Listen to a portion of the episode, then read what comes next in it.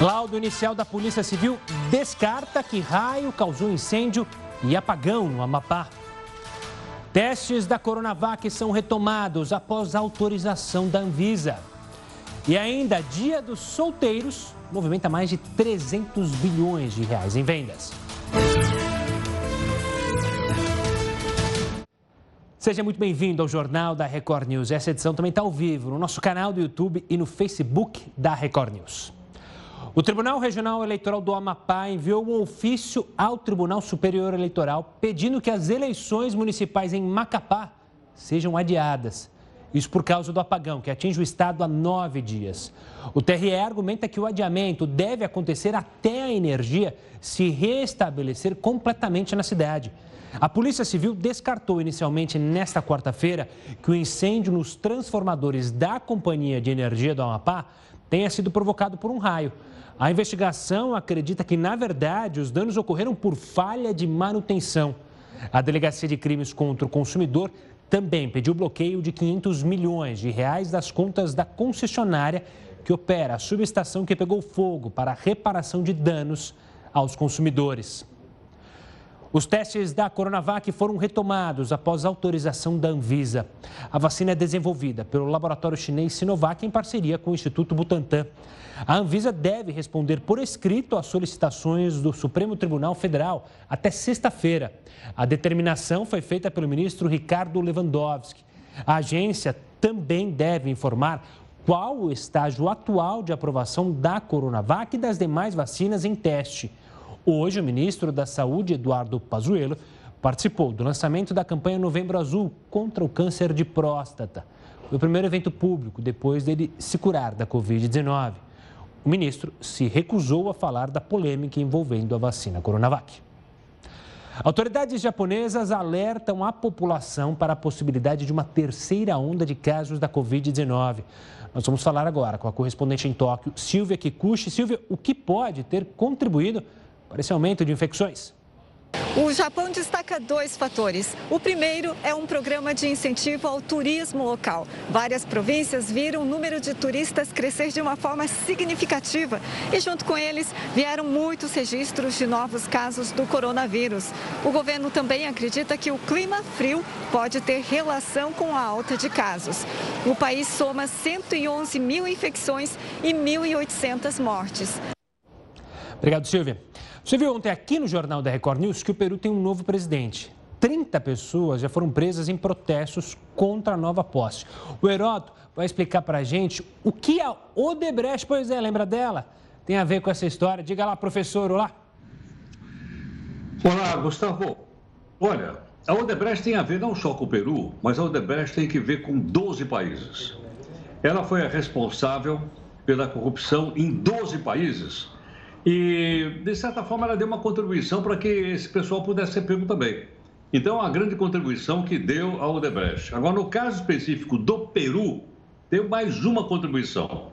A operação lá no Peru, que tentou e pegou seis presidentes da República, meia dúzia de presidentes da República, chama-se Lava Jato.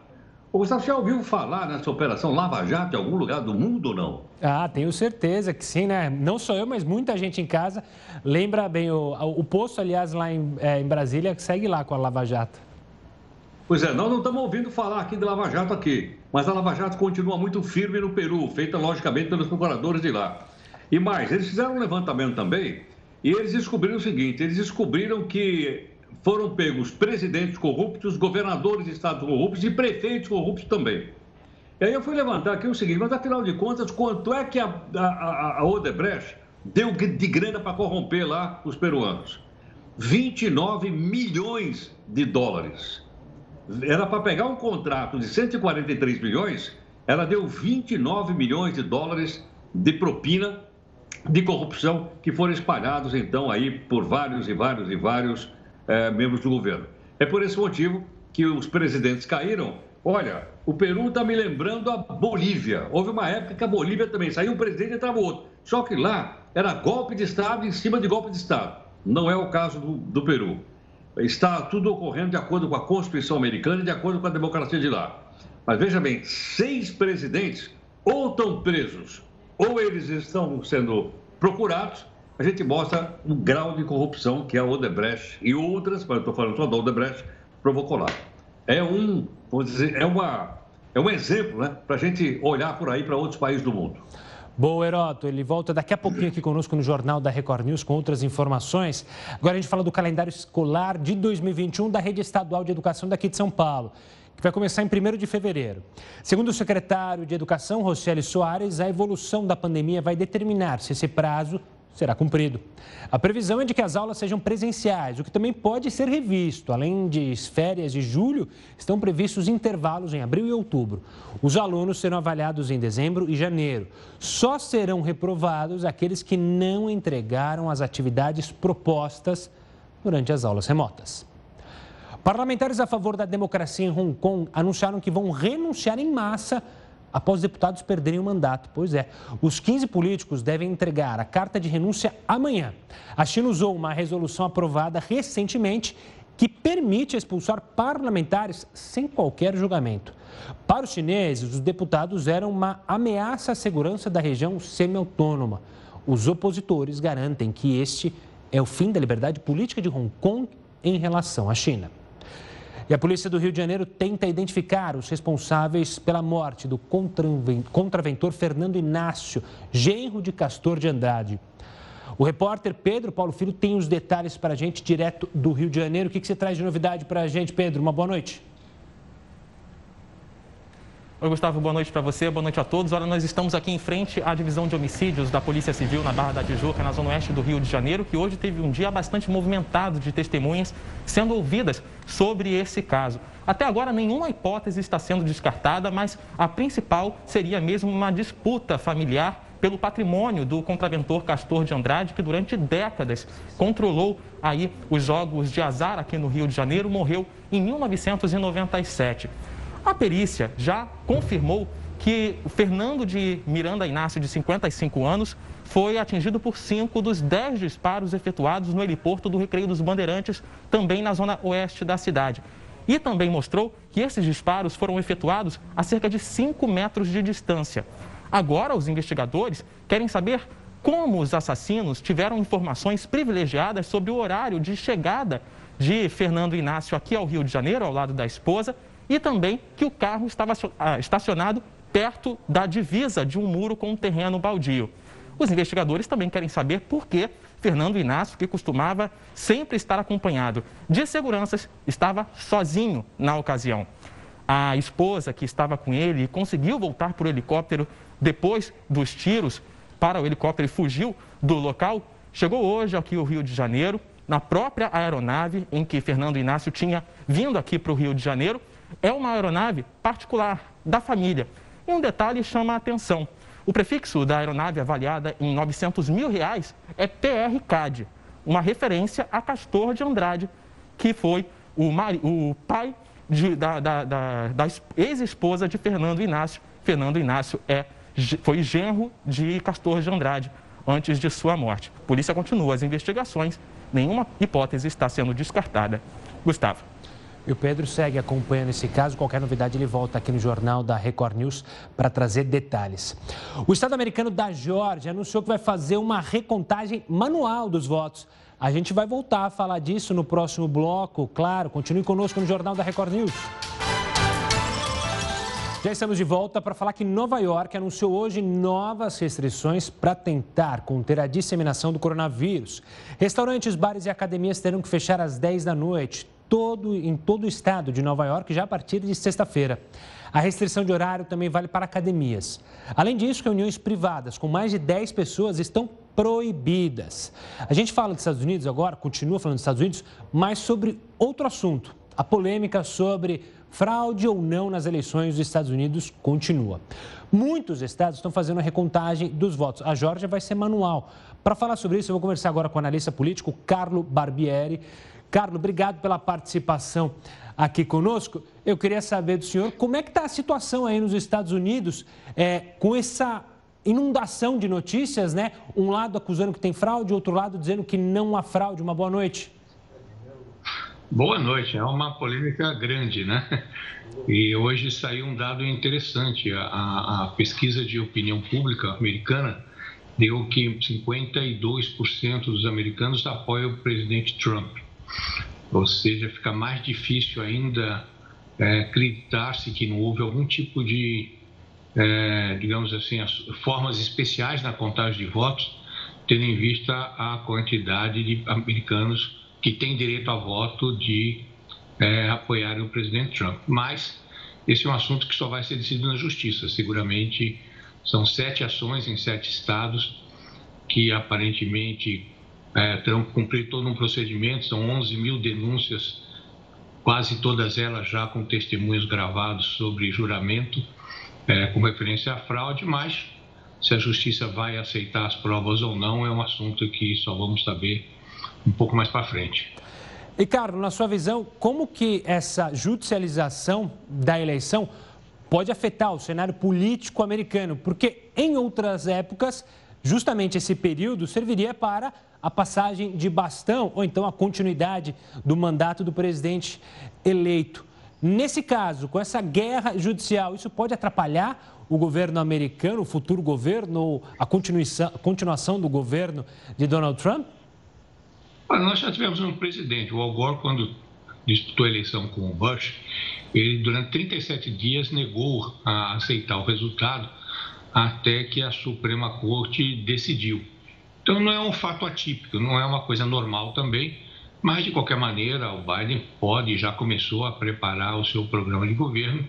A única coisa que diferencia, como aconteceu é, na eleição do, do Bush contra o Gore, é que ele não terá acesso a certos dados privilegiados do Serviço Secreto americano. No demais, são dados públicos, ele já tem uma plataforma de governo pronta e seguramente vai continuar a preparar isso da maneira que ele entender mais adequado, né? Carlos, a gente tem um período curto aí, né, para a justiça decidir antes da posse. Afinal, a posse, de fato, 20 de janeiro. E isso tem também a eleição dos delegados lá em 14 de dezembro. Na sua visão, a justiça americana não vai ter pressa em concluir isso ou vai ter pressa justamente por esse período apertado? Olha, até agora a Suprema Corte não foi instada a decidir sobre nada, certo? A Suprema Corte nos Estados Unidos, ao contrário daí em que às vezes um ministro até ex ofício libera pessoas da prisão, etc. Aqui a Suprema Corte não pode fazer isso, ela só pode se manifestar uma vez que alguém solicite com poderes para isso a sua opinião. E eu creio que ainda haverá um certo tempo para chegar essa documentação toda à Suprema Corte. Em chegando lá, a Suprema Corte poderá é, tomar três posições. Ela poderá decidir que não é um assunto que lhe diz respeito e não, não digamos assim, não houve do processo, como se diz aqui, ou ela pode decidir que o processo é, tem sentido, do ponto de vista constitucional, que é o único assunto que ela pode tocar, mas entender que a, a relevância da fraude não foi suficiente para mudar o resultado eleitoral, então ela toma conhecimento, determina a apuração dos fatos, mas não suspende a posse e o direito de votação dos delegados, ou ela pode dizer, olha, esses sete estados, ou cinco deles, ou três deles, eu quero entender que tem documentação suficiente, ficarão subjúdice e, consequentemente, esses eleitores esses delegados só poderão se manifestar uma vez decidida a questão aqui na Suprema Corte. Ricardo, você fez a comparação com o Brasil, vou fazer mais uma comparação com o Brasil. E o que for decidido pela Suprema Corte será respeitado ou não, ou pode gerar uma nova briga judicial, apontar novos casos? Não, na verdade não. Aqui a Suprema Corte ela é soberana, ela quando decide não há instância superior e ela decide sempre pelo plenário, então não há aquele voto individual como nós temos no Brasil. Então o que ela vier a decidir seguramente é o que vai ter que ser seguido, seja quem for que ganhar ou perder. Carlos Barbieri, obrigado pela participação, pela análise sobre esse cenário político conturbado nos Estados Unidos. Claro que a gente segue acompanhando todos os desdobramentos, como a gente mostrou e tem mostrado aqui no jornalismo da Record News. Biden segue já fazendo a transição, mesmo que Donald Trump não assuma essa transição e conteste judicialmente. Como a gente tem acompanhado, tudo por enquanto caminha na legalidade, ou seja, o candidato que se sentiu é, derrotado por uma fraude, está acionando a justiça. A gente, claro, segue acompanhando os desdobramentos. Vamos falar com o Heródoto Barbeiro também, que ele tem pano para manga nesse assunto que, olha, ainda vai dar muito pano para manga, como diria a minha avó, né, Heródoto? Vai dar realmente, vai dar realmente. Olha, é, eu gostaria até de dizer, Gustavo, da gente prosseguindo aqui, aquela cobertura que todos nós fizemos no, no último final de semana, dizendo o seguinte: como é que está o placar hoje? Eu fui olhar na BBC. O placar está dizendo o seguinte: o Trump, que está aí, ó, tem 217 votos no colégio eleitoral. O Biden tem 279 votos. Tem nove a mais do que ele precisa para ser o próximo presidente dos Estados Unidos. A soma dos dois aqui dá 538 votos, como todo mundo já sabe. Muito bem. O que é está acontecendo nesse momento? O estado da Geórgia, ele está fazendo uma recontagem manual dos votos, voto a voto, para saber quem é que ganhou no estado da Geórgia, que é um estado republicano. Até agora era o Biden. Mas agora, contando voto a voto, pode dar um resultado diferente. Você vai dizer, bom, então o Biden ganhou quantos votos no colégio eleitoral por causa do estado da Geórgia? ele ganhou 16 votos. Então são só 16, é pouco. Como ele está com 279 votos, eu fiz a soma, a diminuição. Se ele perder na Geórgia, ele cai para 263, 263. O Trump, do outro lado, está com 217, como eu falei agora há pouquinho. Se ele ganhar os 16 da Geórgia, ele vai para 233. Ainda assim, ele perde para o Biden. Mas atenção aí, para ganhar a presidência dos Estados Unidos, é necessário 270 votos. Então, se acontecer o que a gente está esperando aí no estado da Geórgia, pode ocorrer isso. O Trump não ganha, mas o Biden também não tem os votos suficientes. Agora também, hoje, terminou a votação no Alasca. O Alasca, quem ganhou foi esse cidadão aí, o Trump. Quantos votos tem o Alasca no colégio eleitoral? Três. Só três? Três. Mas por que, ele é tão importante? Ele é importante porque ele tem senador também. E agora está equilibrado no, no, no Senado 50 a 50. 50 senadores republicanos e 50 para os democratas. Então, logicamente, que o Biden, que está sendo considerado o vencedor, vai ter que se entender com o Senado, que tem 50 senadores republicanos. Para encerrar, muito bem. Além do estado da Geórgia, tem mais três estados que também estão fazendo recontagem de votos. Esses três estados somados têm 46 delegados. Aí acabou. Quem atualmente, esses 46 delegados estão somados aqui para o Biden. Se porventura houver uma diferença aqui, eles poderão contar voto para o Trump. Então, por aí você vê, como você falou no comecinho, Gustavo, ainda pode dar muito pano para a manga, não é? porque não é o voto do eleitor diretamente no candidato é o voto do delegado que está sendo discutido agora nessa, nessa batalha aí entre democratas de um lado e republicanos de outro. Mas a mídia em geral diz que o Biden ganhou a eleição e vamos ver se isso aí se confirma. Eu estou aqui com o meu celular porque, é, como você disse que dá pano para manga, o Donald Trump segue tweetando, né? Há pouco ele tweetou, assim que a gente começou o jornal, falando sobre a Pensilvânia e Michigan, que lá não deixaram os observadores do Partido Republicano observar as votações e que por isso, não, é, por isso foi a responsabilidade de vários votos terem sido é, autorizados, mas que seriam ilegais e que se não fosse isso ele teria vencido facilmente os dois estados. Aí ele chama a mídia de lamestream, que é um, um termo que ele tem usado, ou seja, ele segue tweetando e segue defendendo, Heroto. A gente, claro, continua aqui acompanhando e trazendo as notícias, né? Exatamente. Só vamos lembrar o seguinte: no dia 14 de dezembro, esse pessoal se reúne para bater o martelo e dizer quem ganhou. Boa, o Heraldo volta aqui conosco ainda nessa edição para trazer outros assuntos. A gente falou da eleição americana. Aqui no Brasil, os candidatos à Prefeitura de São Paulo já gastaram mais de 30 milhões nas campanhas. Os detalhes sobre os gastos você vê daqui a pouco aqui no Jornal da Record News. Olha, estamos de volta. Enquanto você aí na sua casa aguarda ansioso a chegada da Black Friday pelas promoções, que esse ano cai no dia 27 de novembro, na China, a comemoração que aquece o mercado é outra. E ela acontece hoje e por um motivo bem inusitado. Foi-se o tempo que estar solteiro era motivo para ficar em casa se lamentando. Atualmente, para alguns, essa é uma razão para celebrar. E na China, a comemoração é levada a sério. Tão sério que, por lá, 11 de novembro é o dia do solteiro. A tradição começou em 1993, com estudantes de uma universidade chinesa. A data, 11 de novembro, foi escolhida por causa dos numerais. O número 1 representa a solteirice. O evento, que começou voltado apenas para homens, acabou crescendo e se tornando muito popular em outras faculdades do país. Inicialmente, o objetivo da data era dar oportunidade para os rapazes encontrarem um par romântico. Até mesmo os encontros às cegas eram válidos. Com o passar do tempo, o número de adeptos cresceu, incluindo as mulheres. E foi aí que os varejistas notaram um potencial de vendas. Dessa forma, a data se tornou um evento contrário ao Dia dos Namorados. Em vez de comprar presentes para os outros, os estudantes solteiros compravam presentes para eles mesmos. E foi assim que a comemoração se tornou o maior evento de vendas online do mundo. Para se ter uma ideia, o Dia do Solteiro é uma data tão importante para o comércio chinês que movimentou cerca de 400 bilhões de reais em vendas nesta quarta-feira. E a tendência é que esse número cresça cada vez mais. No Brasil, a data está ganhando força, assim como a Black Friday. Grandes redes varejistas ofereceram descontos para aumentar as vendas.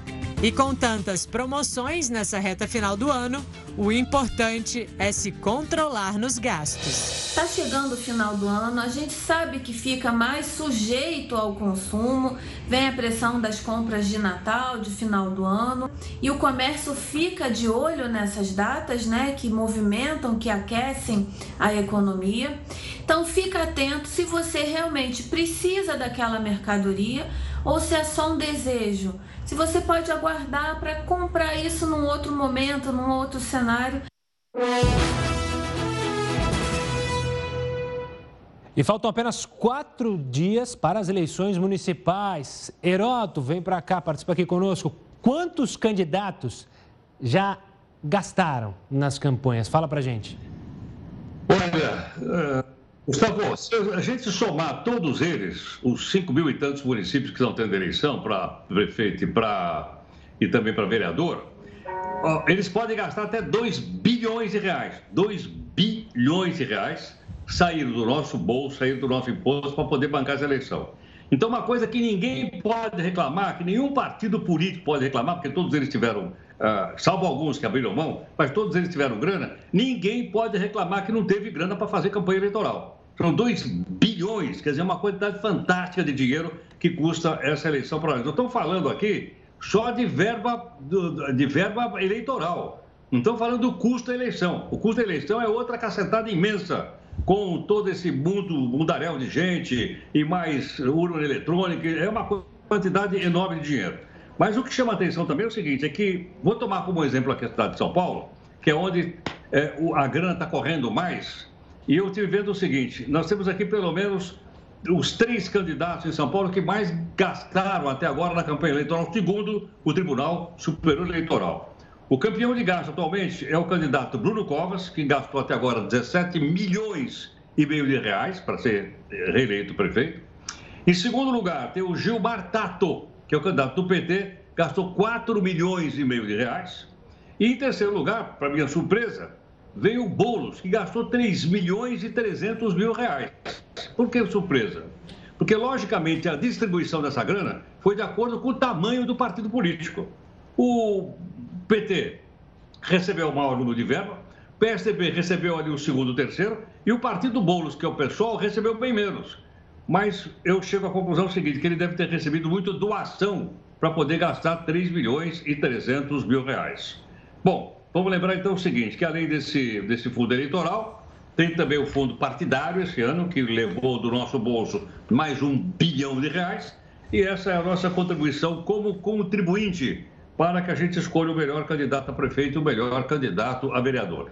E nós vamos, né, Gustavo? Ficar de olho nesse pessoal aí no próximo domingo. Vamos ver se o pessoal escolhe bem. Pois é, Heroto, aproveito para fazer o convite. No próximo domingo, você aí na sua casa vai acompanhar uma cobertura mais do que especial da Record News sobre o dia das eleições em todo o Brasil. Heroto volta aqui conosco amanhã no Jornal da Record News. Claro que essa cobertura é toda especial, você vai ter as informações das principais cidades para entender tudo o que se passa, como é que está a apuração na sua cidade, quem está vencendo, quem vai para o segundo turno, quem leva no primeiro turno, tudo aqui no Jornal da Record, no Jornal da Record News, não, na Record News. Domingo não tem Jornal da Record News, não. Olha, enquanto vários países da Europa estão enfrentando aumentos de casos de coronavírus, nós estamos com os números em queda. Para entender se é possível evitar uma segunda onda da doença, eu vou conversar com a infectologista Miriam Dalben, do Hospital Sírio-Libanês. Doutor, um prazer sempre conversar com a senhora. Obrigado pela participação aqui conosco. Doutora, é... Uma boa noite. Doutora, a gente está vendo números alarmantes na Europa, novos lockdowns, novas restrições. Mas tem sempre a lembrança de hemisfério norte e hemisfério sul, lá eles estão entrando no inverno e a gente está entrando no verão. Isso pode ajudar a evitar uma segunda onda aqui no nosso país? Pode, pode ajudar. Na verdade, assim, evitar uma segunda onda é, vai ser difícil porque a gente tem ainda em torno de 25% da população brasileira, então uma a cada quatro pessoas que já tiveram Covid. Então tem muita gente suscetível ao Covid ainda que pode vir a pegar o Covid, como aconteceu na Europa, né? Mas o que a gente estima é que se a gente continuar com essas medidas que a gente tem tomado, é, de distanciamento social, de uso de máscara por todos, de restrição das aglomerações, e contando com o verão, que ajuda bastante, né? Porque diferente da Europa agora, no verão a gente consegue fazer atividades ao ar livre, então a gente não fica confinado em ambientes fechados, a gente talvez consiga ter uma segunda onda é, mais leve, mais gradual, sem um aumento muito abrupto no número de casos, igual a gente está vendo na Europa. Doutora, a gente pode perceber, pelo menos aqui em São Paulo, é, que as pessoas estão se adaptando, estão tentando respeitar o uso da máscara. Obviamente que vez ou outra a máscara não está no lugar certo, vez ou outra é, há uma desatenção. Mas a máscara tem importância nesse fato que você mencionou, ou seja, manter o uso dela, manter o distanciamento pode ajudar a essa segunda onda não ser tão drástica? Pode, pode ajudar. Então, a máscara é um elemento importante para minimizar a chance do vírus ser transmitido. A gente teve exemplo em outros países, como Israel, Inglaterra, de situações em que eles não exigiram o uso da máscara, por exemplo, no retorno das escolas, e tiveram que voltar atrás, porque senão o uso da máscara fez com que a transmissão dos casos e o aumento no número de casos acontecesse de forma muito rápida e abrupta. Então, definitivamente, se a gente continuar com esse uso da máscara que a gente está exigindo aqui no Brasil, isso vai ajudar a gente a ter uma segunda onda mais amena, por assim dizer. Doutora, é, apesar do uso da máscara, enfim, pode acontecer das pessoas se infectarem. Mas eu queria saber da senhora, que participa, claro, é, junto ao tratamento dos pacientes, a evolução justamente do tratamento desses pacientes, novas medicações, ou seja, a gente ainda não tem a vacina, mas isso também pode ajudar a evitar um número de mortes considerável, ou seja, com novas opções de tratamento, com um entendimento melhor dos médicos de como a doença se comporta em cada faixa etária? Isso é bem interessante, Gustavo, que quando a gente avalia os dados da segunda onda agora na Europa, a gente observa que o número de casos é muito grande, maior que o da primeira onda, mas o número de mortes proporcionalmente é muito menor do que o da primeira onda. Então, são duas coisas principais que estão acontecendo. Uma delas é essa que você falou, né? A curva de aprendizado que a gente teve em relação ao tratamento da Covid-19 ao longo desses meses foi muito grande. Então, hoje a gente já sabe como tratar a Covid, a gente já sabe o que funciona e o que não funciona, e a mortalidade dos pacientes que evoluem de forma grave é muito menor do que era no começo da pandemia, lá em março, abril. A outra coisa que está acontecendo é que hoje em dia a gente tem uma disponibilidade de testes muito maior. Então, a gente está testando mais as pessoas. Então, diferente da primeira onda, na qual a gente só testava aqueles que internavam no hospital e que tinham quadro grave, Hoje em dia, mesmo que você tenha um quadro leve, você consegue ser testado e essa sua confirmação de caso entra nas estatísticas. Então, a gente tem, na verdade, o número de mortes sobre o número de, de pessoas que tiveram Covid acaba proporcionalmente sendo menor, porque o denominador dessa conta está muito maior, a gente está testando mais as pessoas. Doutora, obrigado pela participação aqui conosco e pelas explicações para, claro, a gente ficar atento com essa doença. Um forte abraço e até uma próxima, doutora. Olha, épocas específicas da vida fazem com que as pessoas se sintam mais solitárias. Você vai descobrir quando isso acontece no próximo bloco. O Ministério Público do Pará pediu o afastamento do governador Helder Barbalho. Barbalho é acusado de envolvimento num esquema de corrupção envolvendo a compra de 400 respiradores que seriam usados no combate ao coronavírus. Além do afastamento, o Procurador-Geral do Estado pediu o bloqueio de 15 milhões de reais em bens do governador e outras nove pessoas, assim como a quebra do sigilo bancário e fiscal de todos. Barbalho afirma que não houve prejuízo financeiro aos cofres públicos e que o Procurador-Geral do Estado extrapola as funções dele. E olha, as vendas do comércio varejista cresceram pelo quinto mês seguido. A alta em setembro, segundo o IBGE, fez o setor recuperar as perdas provocadas pela pandemia. A última vez que o comércio registrou esse crescimento foi em 2013. Apesar de positivo, o resultado de setembro veio abaixo do esperado pelo mercado. No ano, móveis e eletrodomésticos, artigos farmacêuticos e de perfumaria e também supermercados são os grandes destaques. No mundo, cerca de 30%, pessoa, 30 das pessoas sofrem com bruxismo. Especialistas notaram um crescimento principalmente agora, durante a pandemia. Hortência convive com o bruxismo desde criança. Chegou a ficar sete anos sem apertar ou ranger os dentes. Hoje, aos 22, a estudante voltou a sentir o incômodo. Eu não sabia que eu tinha bruxismo, né? Até porque minhas crises sempre são quando eu estou dormindo. Nisso, os meus pais sempre escutaram, porque é muito alto o ranger de dente. E os meus dentes começaram a ficar desgastados. Agora, com a pandemia, eu acho que o estresse aumentou muito grande, minha rotina mudou totalmente. E eu voltei a ter essas crises. Prestes a se formar na faculdade, a jovem diz que 2020 tem sido um ano desafiador. Ela acredita que a proximidade da formatura e a chegada da pandemia podem ser as causas para o reaparecimento dos sintomas do bruxismo. Mais tempo em casa, eu comecei a me estressar mais, ficar mais ansiosa. Devido ao aumento do estresse e da ansiedade como principais efeitos da pandemia, especialistas notaram um crescimento no relato de bruxismo. Pessoas com idade entre 20 e 35 anos são as mais acometidas. Ele pode sim ter fatores psicológicos e pode ser agravado num paciente que já tem ansiedade patológica.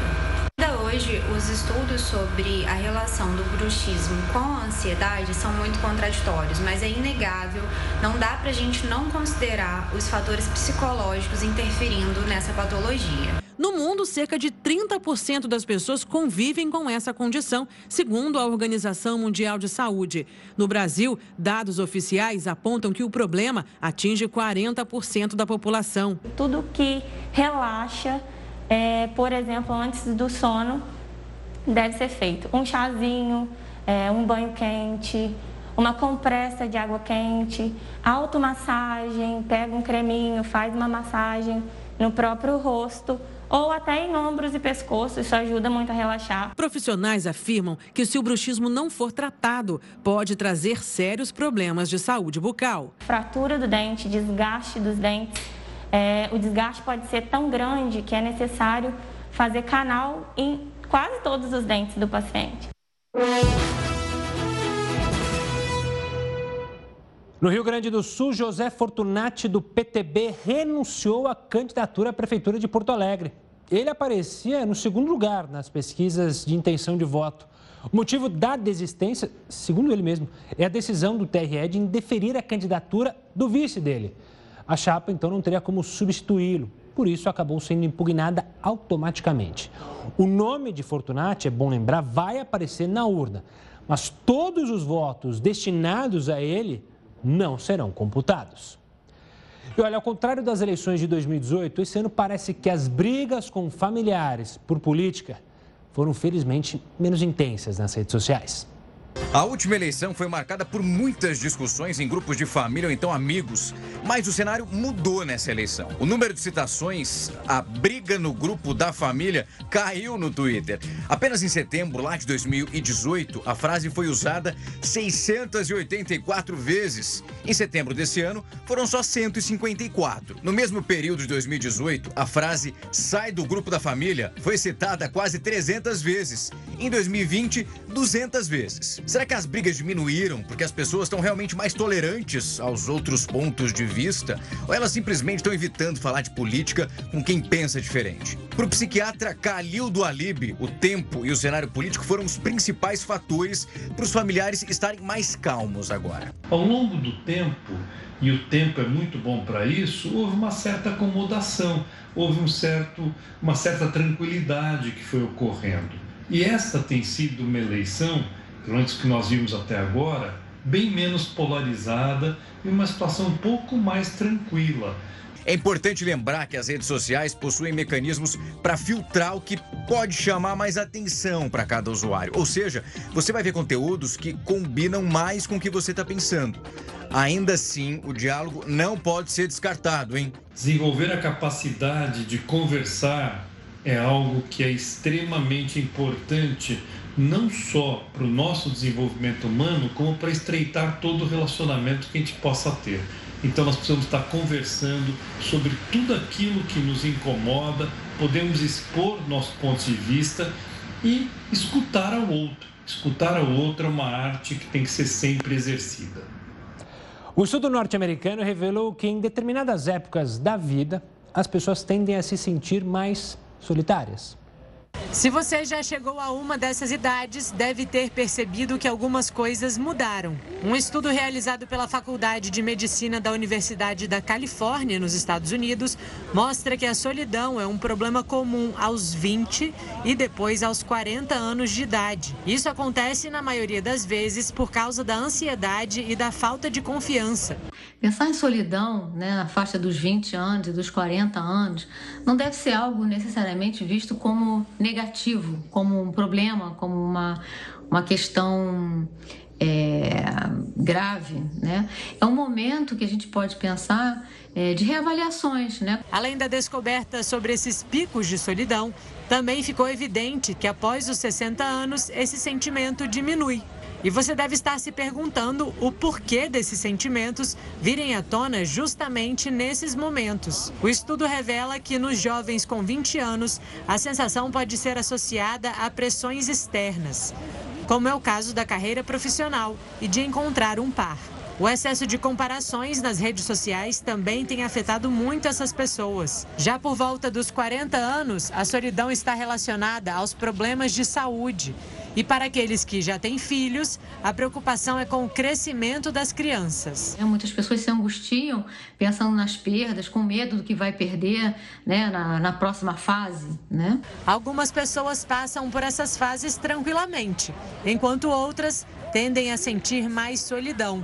Por isso, é recomendado ter calma e clareza para entender os diferentes períodos da vida. Então, são momentos que as pessoas não precisam necessariamente ver como, como negativo, né?